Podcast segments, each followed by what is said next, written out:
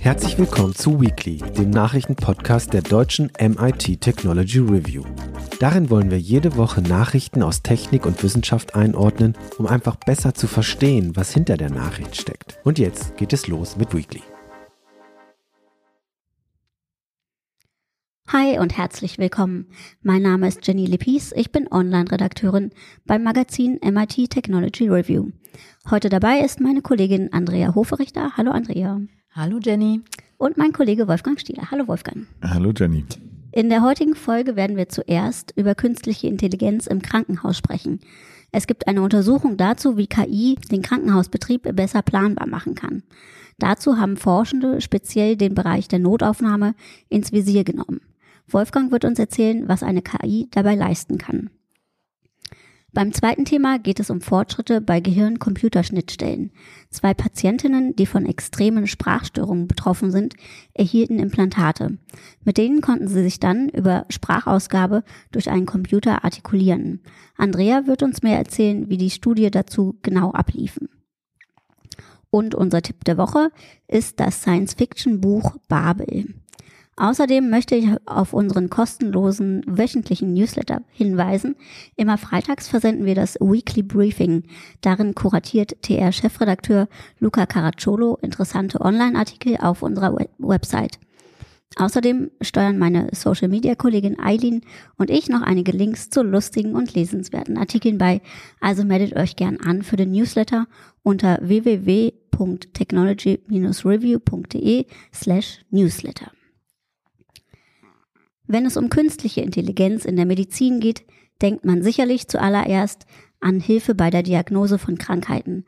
So gibt es etwa Untersuchungen, wie gut Software bei der Erkennung von Brustkrebs anhand von Mammogrammen ist, auch an Programmen, die die Diagnose von Osteoporose anhand von CT-Scans verbessern sollen, wird gearbeitet. Bei beiden Beispielen steht die Bildauswertung im Vordergrund. Einen anderen Einsatzpunkt überprüfen derzeit Forschende von der Uni Leipzig und dem DFKI in Lübeck. Sie setzten ihre KI namens CatBoost auf der Managementebene des Krankenhauses ein und ließen das Modell Prognosen darüber machen, wie lange ein in der Notaufnahme angemeldeter Patient bei stationärer Aufnahme voraussichtlich im Krankenhaus bleiben würde. Derlei Aufschlüsse können die Planung und das Management innerhalb des Krankenhauses erleichtern. In Zeiten, in denen Notaufnahmen immer rappelvoll sind, ist das sicherlich hilfreich. Ähm, Wolfgang, du hast mit einem der Forscher gesprochen, die diese Untersuchung jetzt gemacht haben. Welche Daten sind da denn in das Modell eingeflossen?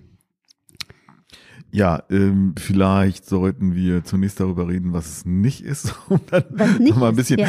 okay. ein bisschen zu erklären, ähm, was es, was es werden soll und äh, wie das Ganze funktioniert. Gerne. Die Daten, die da eingeflossen sind, sind ähm, Forschungsdaten, äh, Forschungsdatensatz, auf dem ganz viele Forscher, insbesondere in, in den USA, ihre ähm, Software, die solche Sachen macht, also äh, Length of Stay, mhm. äh, nennt, das nennt sich dieser Forschungsbereich, äh, zu prognostizieren, auf denen die normalerweise trainiert werden.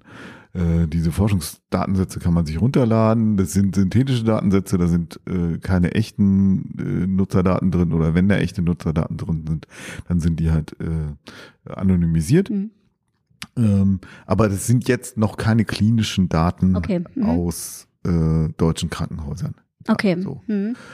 Ähm, ja, und äh, was die machen wollen, ist halt, hast du schon gesagt, ähm, eine Prognose darüber, wie lange Patienten wahrscheinlich im Krankenhaus bleiben und vor allen Dingen auch eine schnelle Prognose, ähm, was sie voraussichtlich für Behandlungen brauchen. Ah, okay. Also muss mhm. man zum Beispiel irgendein bildgebendes Verfahren, muss man da jetzt einen Platz für reservieren? Mhm äh, braucht man das jetzt sofort? Äh, mhm. auf welcher Station brauche ich ein Bett? So. Und mhm. da haben sie halt eine Vorstudie durchgeführt und da kommt dann eben das Cat Boost äh, äh, in, äh, ins Spiel, das du erwähnt hast.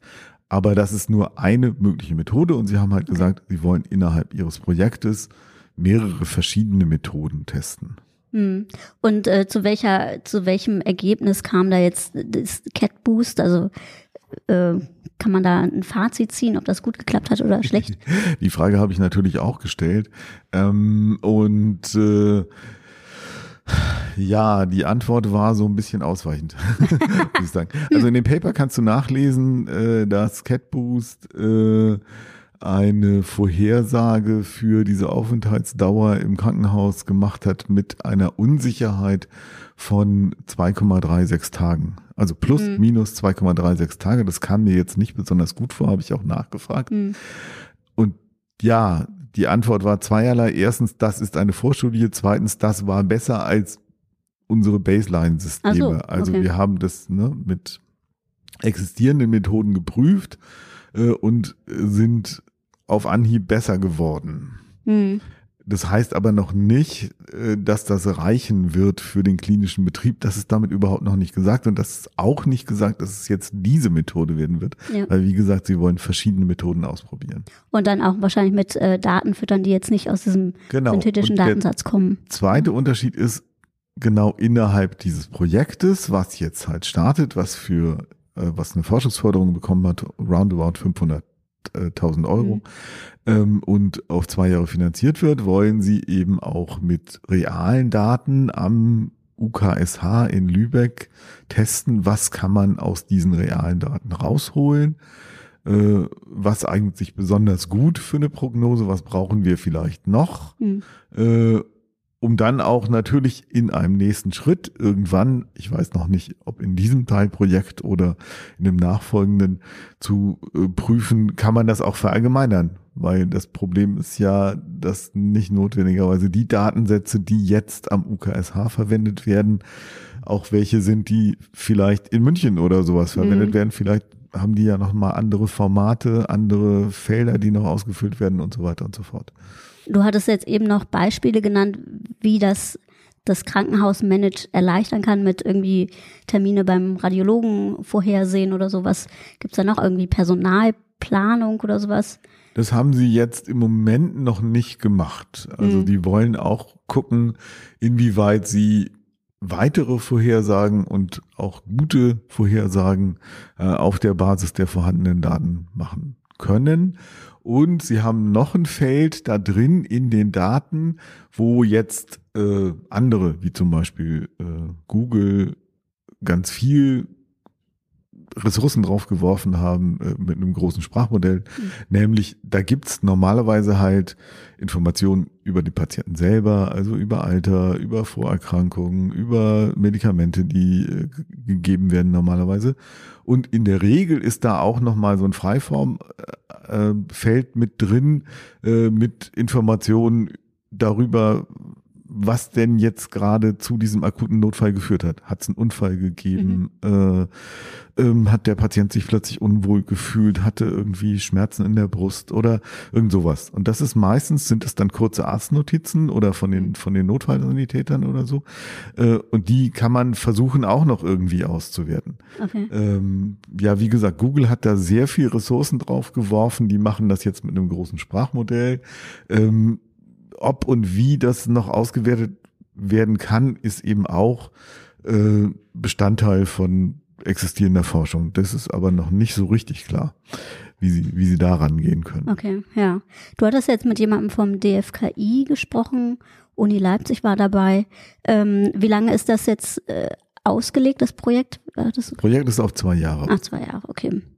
Gut, ähm, dann sind wir mal gespannt, wie es da weitergeht. Du schreibst jetzt auch einen Text. Ja, und dazu. man muss dazu sagen, vielleicht als Kontext, äh, dass also erstens, ähm, also das schon spannend ist, was mhm. sie da jetzt rauskriegen und was sie da aus den Daten rauskriegen werden, ähm, äh, dass aber ja die Vorstellung davon, was KI im Krankenhaus machen kann, schon viel stärker geprägt von dem ist, was, was die Amerikaner da jetzt machen. Ne? Also mhm. diese, diese großen Sprachmodelle, Expertensysteme oder whatever. Ähm, und äh, ja, ich so ein bisschen die Befürchtung habe, dass wenn die jetzt mit ihren Forschungsergebnissen um die Ecke kommen die tatsächlich auch gut und praktikabel sind, dass dann trotzdem die Öffentlichkeit so ein bisschen enttäuscht ist. So nach dem Motto, na ja, aber sie haben keinen allwissenden künstlichen Mediziner geschaffen. Wollen sie auch gar nicht. Ne? Es also, geht wirklich darum, ja, okay. hm. äh, dem. Täglichen Betrieb im Krankenhaus effizienter zu machen, dafür zu sorgen, dass die Patientenversorgung äh, besser wird. Das ist das eine. Und mhm. das zweite ist, man muss dazu auch immer sagen, dass schon relativ lange auf diesem Gebiet geforscht wird und auch andere und auch andere große, äh, wie zum Beispiel IBM, auch schon spektakulär gescheitert sind. Äh, also wir so erinnern uns vielleicht an, an Watson, ne? da ja, gab's halt. Versuche, auch äh, Kooperationen, auch unter anderem mit deutschen Kliniken, äh, zum Beispiel in der Krebsdiagnostik und dann eben auch Vorschläge zur Behandlung zu machen. Mhm. Und letztendlich sind die daran gescheitert, konnten ihre Versprechungen nicht einlösen, dass einfach die Datenlage schlecht war. Also man muss auch mhm. gucken, wie gut ist die Datenlage. Und sie haben dann festgestellt, naja, Mediziner neigen dazu, äh, halt nur sehr skizzenhafte Notizen zu machen, äh, die dann meistens auch noch handschriftlich. Das heißt, die müssen dann digitalisiert werden. Diese skizzenhaften Notizen müssen dann in einen größeren Kontext eingebettet werden. Die muss man richtig verstehen und richtig deuten und in die bestehende Datenbasis auch noch mit reinbringen, um eine sinnvolle Antwort äh, zu bekommen. Und das hat halt oft nicht funktioniert. Also die Frage, wie gut ist die Qualität der Daten, wird auch noch eine ganz entscheidende sein. Mhm. Könnte ja aber sein, dass das jetzt ganz gute Fortschritte gibt, weil ja doch viele jetzt tatsächlich mit den äh, Chat-Bots doch tatsächlich auch einfach einsprechen. Und das, also habe ich jetzt aus meiner persönlichen Erfahrung schon öfter gesehen, dass das doch üblich ist, offenbar jetzt doch ein bisschen ausführlicher Sprachnotizen zu machen, so zumindest. Stimmt, das würde zumindest den Schritt der Digitalisierung ein bisschen erleichtern, ne? Genau. Ja, schauen wir mal, wie es da weitergeht. Danke, Wolfgang. Unser zweites Thema ist auch im medizinischen Bereich angesiedelt und auch hier spielt KI eine Rolle. Allerdings geht es nun um Gehirnimplantate. In der vergangenen Woche kamen zwei Paper heraus, in denen beschrieben wurde, wie sich zwei Patientinnen mit Hilfe von Gehirn-Computerstellen, den sogenannten Brain-Computer Interfaces, wieder artikulieren konnten. Dabei haben die Patientinnen ein Sprechtempo äh, und ein Ausmaß an Vokabular vorgelegt, das so bisher nicht erreicht wurde. Laut der einen Studie konnte die Patientin 78 Wörter pro Minute ähm, erzielen. Eine andere Patientin schaffte eine Rate von 62 Wörtern pro Minute. Pro Minute. Ähm, der bisherige Rekord in Sachen Sprechtempo lag bei 18 Wörtern pro Minute und zum Vergleich, Menschen ohne Beeinträchtigung äußern sich mit um die 150 Wörtern pro Minute, wenn sie sich denn nicht so oft versprechen wie ich.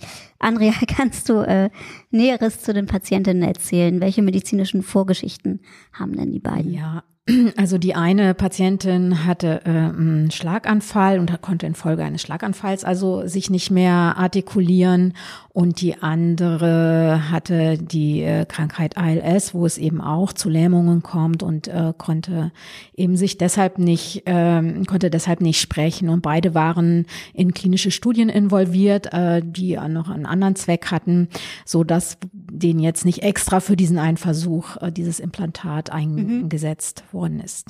Und gab es äh, Unterschiede bei den Implantaten? Also ja, genau. Also die äh, Schlaganfallpatientin äh, äh, hatte ein, ähm, ein, ein, ein Silikonimplantat, das ein bisschen großflächiger war und nur auf dem Gehirn aufliegt. Mhm. Äh, das ist so ein bisschen sanfter zum Gehirn als die Implantate, die eigentlich gängig sind, wenn man von gängig sprechen kann, mhm. weil es gibt ja nur wenige Menschen bisher, die überhaupt ein Implantat haben. Aber äh, mit, mit das heißt äh, das Utah Array, das hat eben so richtige Piekse-Elektronen, die mhm. in in, in, in das Gehirn auch so ein bisschen eingedrückt werden.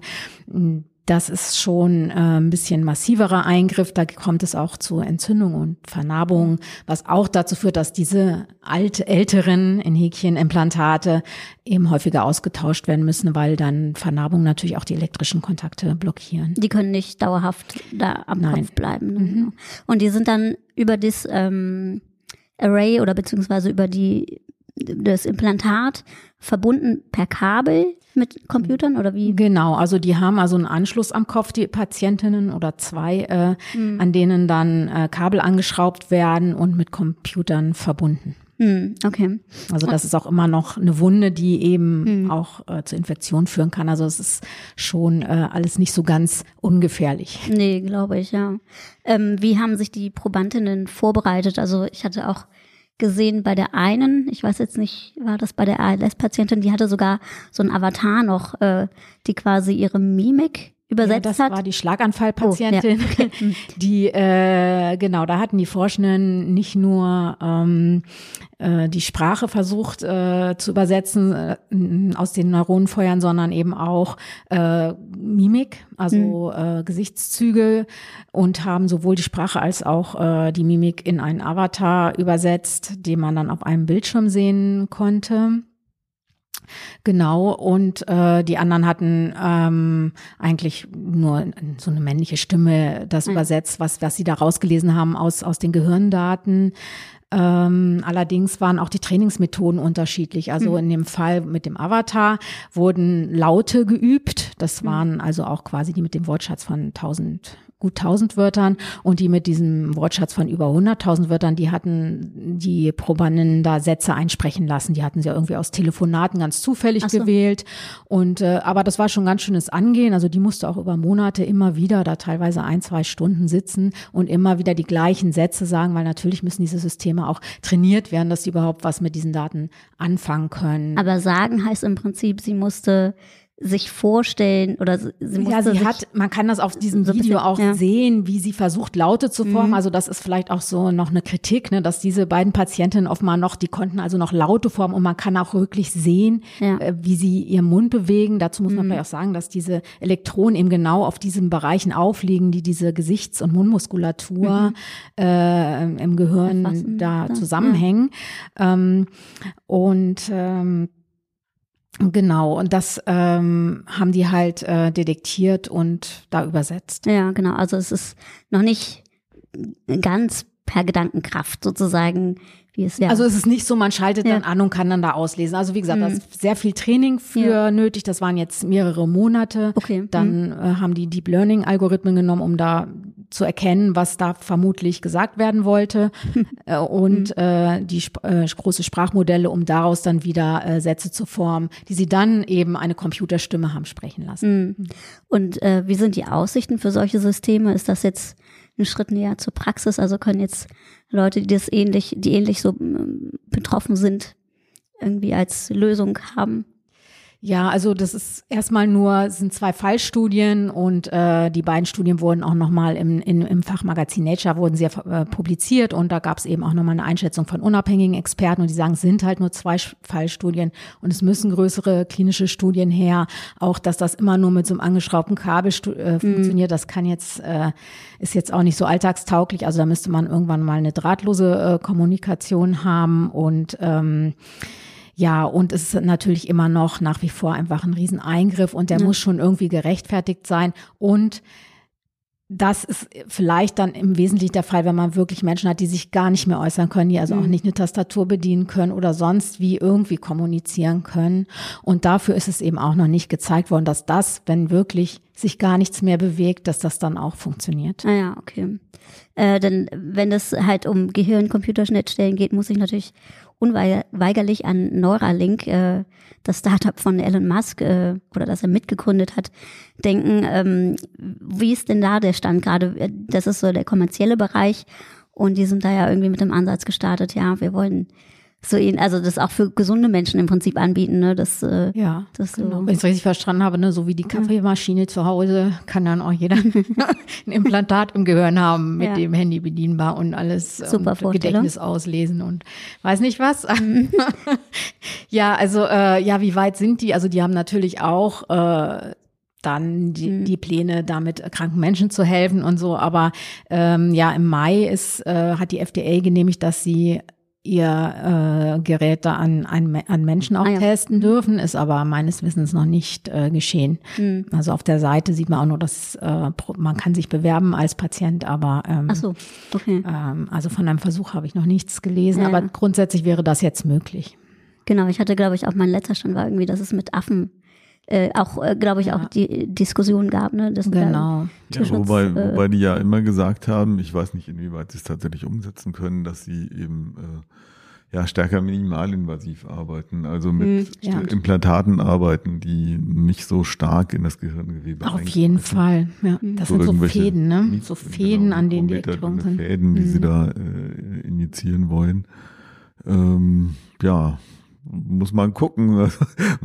ich persönlich habe ja wenig Vertrauen darin, dass äh, jemand wie Elon Musk äh, diese hm. Technologie zum Wohle der Menschheit weiterentwickeln wird.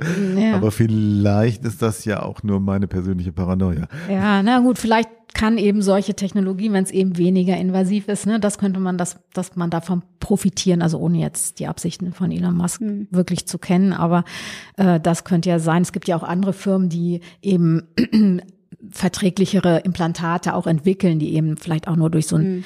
Schlitz in der Kopfhaut eingeführt werden können, die sich dann selber entfalten. Dazu hatten wir ja auch schon mal mhm. berichtet. Ähm, also da sind sicherlich, da ist noch Luft nach oben und alles, was da vielleicht hilft, könnte manchen Menschen ja.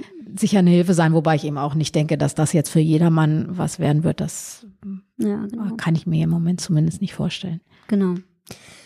Ja, so, erstmal dazu, ne? Dann äh, vielen Dank dir, Andrea, dass gerne, du uns gerne. da mehr erzählt hast. Ähm, damit würde ich sagen, kommen wir jetzt einfach zum Tipp der Woche. Das ist dieses Mal ein Buch, nämlich der Science-Fiction-Roman Babel von äh, Rebecca F. Kwang. Die Autorin stammt, äh, nee, stopp. Die Autorin nimmt uns mit in das Jahr 1828 und es geht um den jungen Robin Swift, der nach einem Cholera-Ausbruch in China zum Waisen wird und von dem mysteriösen Professor Lovell äh, nach London gebracht wird. Dort wird ihm ähm, Latein, Altgriechisch und Chinesisch beigebracht oder genau, er wird darin unterrichtet und später soll er an das Königliche Institut für Übersetzung der Universität Oxford, auch bekannt als Babel, kommen.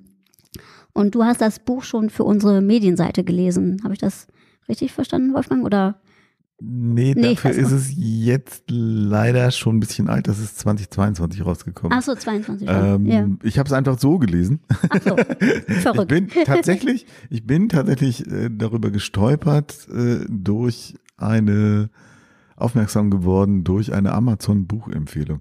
Mhm. Also da wird einem ja auch ganz viel Schrott empfohlen, aber da muss ich sagen, nee, in diesem Fall war der Tipp wirklich gut.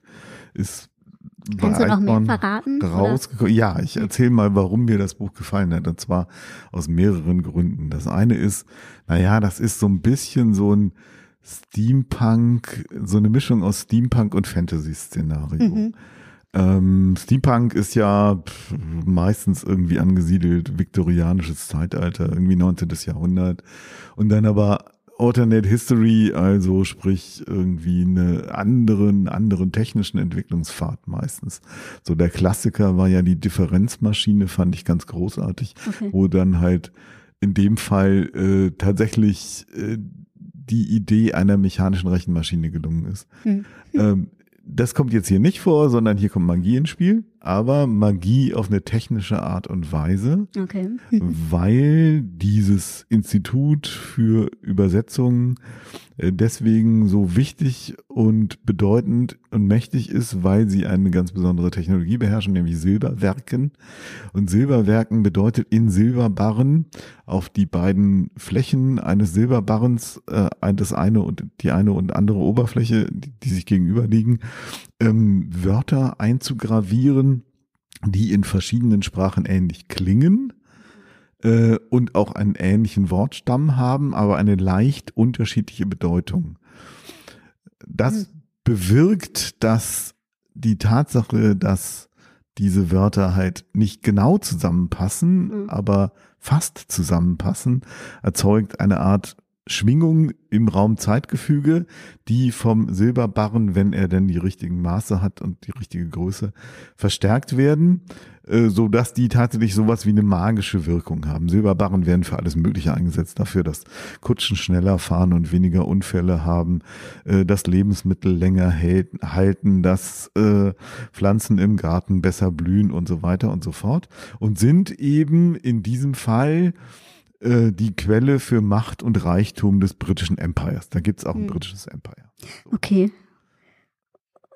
Und, und, ja, das war natürlich noch, da, da war, das war natürlich noch nicht alles, aber das fand ich erstmal hübsch, weil wenn du Fantasy nimmst, normalerweise, also diese klassische Sword and Sorcery, ne, so mit Drachen und Zwergen und Riesen und Helden und Prinzessinnen und all diese Dinge, äh, dann gibt's da auch Magier meist, die können irgendwie zaubern und also wenn überhaupt eine Erklärung für die Magie geliefert wird, dann ist es die, ich nenne das immer so ein bisschen böse Blut- und Boden-Erklärung, dass es halt irgendwie einen speziellen genetischen Faktor gibt Aha, oder so, ja. der ihnen erlaubt, ganz besondere Leute, der ihnen erlaubt, irgendwie Magie zu channeln, irgendeine Energie, die halt im Universum vorhanden ist und sie können sie halt bündeln und lenken und so.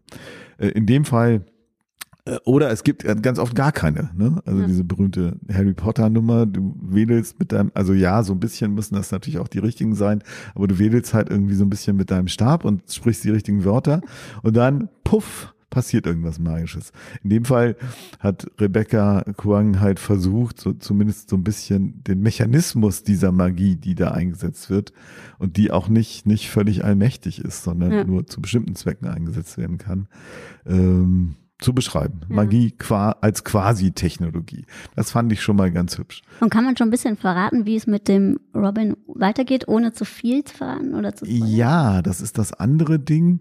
Und dann denkst du halt, na ja, das ist dieser chinesische Junge, der kommt dann halt an diese berühmte, wird von einem Professor äh, mitgenommen aus China, kommt dann an diese Elite-Universität und das ist auch so ein bisschen so Harry Potter-mäßig, weil es stellt sich nämlich raus, ähm, dass ja diese Universität einfach ja davon lebt, ähm, den britischen imperialen Handel zu unterstützen und unter anderem auch dafür zu sorgen, ähm, dass zum Beispiel die Geschäfte der britischen East India Company reibungslos weiterlaufen. Also die machen ganz viel Übersetzungsdienste für Diplomaten, für Händler etc. Und nun äh, ist es halt so, ähm, dass, und da gibt's halt auch diese starke reale äh, Parallele. Hm. Insofern ist es nicht nur Fantasy, äh, dass die britische East India Company äh, das Problem hat, dass die Chinesen irgendeines schönen Tages beschließen, Opium nicht weiter importieren zu wollen, weil sie feststellen, das ist blöd, wenn unsere ganzen Leute süchtig werden. Hm. Und das ist ja tatsächlich auch passiert. Äh, und die Reaktion des Empires war, einen Krieg zu entfesseln und dafür zu sorgen, mit Waffengewalt, dass weiter Opium von Indien nach China verkauft wird, damit sie ihr Handelsdefizit ausgleichen können, weil das war so ziemlich das Einzige, was die Chinesen vom Westen kaufen wollten. Okay. Das ist tatsächlich so passiert. Also es hat diese mhm. real, auch real ja. diese zwei Opiumkriege gegeben, mit denen das britische Empire den Zugang zum chinesischen Markt für ihr Opium erzwungen hat. So. Und äh, Robin mhm. kommt halt aus einer chinesischen Familie und muss sich dann entscheiden, was macht er und äh, wird dann rekrutiert von einer, naja, sage ich mal, so, so einer Underground Guerilla-Organisation. Okay die auch gegen das Empire kämpfen will. So. Und oh. mehr, ja. mehr, mehr, kann man mehr spoiler ich jetzt ja. nicht. Alles klar. Dann, äh, genau, dann ist das unser Tipp für heute. Und ähm, wir geben zum Schluss noch einen Ausblick auf unsere nächsten Podcast-Folgen. Das lockere Gesprächsformat Unscripted erscheint Anfang September, voraussichtlich am Montag, den 11. September. Und das Format Deep Dive, bei dem Technologien oder Innovationen im Vordergrund stehen, erscheint dann am 22. September. Äh, wir hören uns aber nächste Woche wieder ganz normal, beziehungsweise nee, ich bin im Urlaub, äh, Andrea übernimmt dann. Jawohl. Und genau. Und ähm, ja, vielen Dank fürs Zuhören, vielen Dank euch beiden. Und gerne, gerne. bis nächste Woche. Ciao. Tschüss. Tschüss.